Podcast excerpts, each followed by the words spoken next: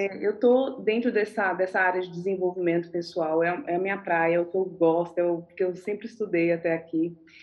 Só que a minha definição de Roma não chega, da, né? Eu não consigo definir isso e eu, eu gostaria de, de ter uma melhor direção sobre assim como que é a, o caminho que eu preciso percorrer para conseguir chegar a uma Roma clara, que as pessoas realmente consigam perceber assim, é atrativo, vale a pena, vou depositar minha confiança nessa garota aí que está começando ou que está já nesse tempo aí de jornada. É, geralmente a resposta no nicho de desenvolvimento pessoal é você começar com a Roma imperfeita e depois de um ou dois ciclos, a sua audiência vai tender a falar isso para você. Se você fechar um ciclo, Roma, conteúdo, captação distribuição, lançamento, esse é um ciclo. A gente chama de ciclo. Depois você começa com Roma, distribuição, conteúdo. E geralmente, depois de um ou dois ciclos, isso fica mais claro. Porque é, é no feedback dela que você vai descobrir. É muito raro alguém acertar de primeira Roma. Nesse, principalmente nos nichos onde a Roma é mais subjetiva por natureza. Os nichos é, das exatas são mais óbvios que isso. Mas no nicho das humanas você vai precisar de um ou dois ciclos. E não tem como você esperar para descobrir isso. Esse é o problema. Você tem que caminhar o caminho para descobrir o caminho. É muito louco isso que eu estou falando, mas é o que é.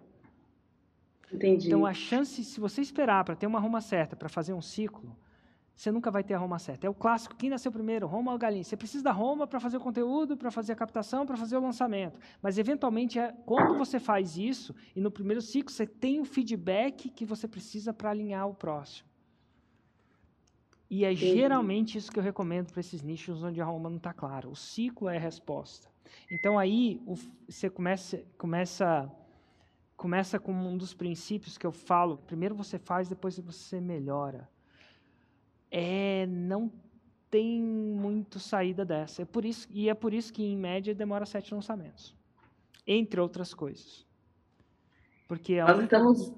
a, a única coisa que vai que, na minha opinião técnica, vai te dar essa clareza é, é, o próprio caminho. E é muito louco, até nos nichos como o meu, demorou dois anos para eu chegar no 6 em 7. A Roma como 6 em 7. Não chamava 6 em 7. Até escrevi um livro, fiz o aquecimento do livro, era outra Roma. Eu caminhei o caminho. Então, assim, Roma não é uma coisa que você, ah, agora descobri, agora eu posso fazer a próxima fase. Na verdade, é o contrário. É, o, é, é a execução de um ciclo completo que te que descobre, que desvira, que revela cartas que vão ser importantes para você fazer o 6 em 7. Nem eu conseguiria, eu acho. De cara. E eu sou faixa preta, né? Então eu preciso caminhar um caminho para descobrir essas, as, esses, esses detalhes que vão deixar eu afiar minha ruma. É que você está atrás do perfeito.